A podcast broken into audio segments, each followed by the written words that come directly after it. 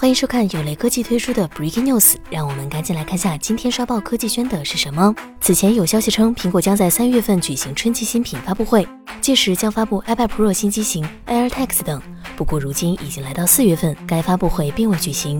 根据爆料博主抗称，苹果将在四月中旬推出2021款 iPad Pro，并且苹果将首先推出仅支持 WiFi 的版本，而兼容 5G 的蜂窝机型将在几周后出货。此前有消息称，苹果将在发布 iOS 15.4更新的同时推出2021款 iPad Pro。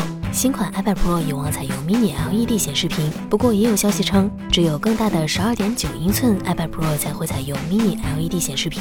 十一英寸的版本不会采用。除此之外，苹果可能还会推出备受期待的 AirTags、AirPods 三等。由于疫情的影响，苹果将会以线上的形式举办活动。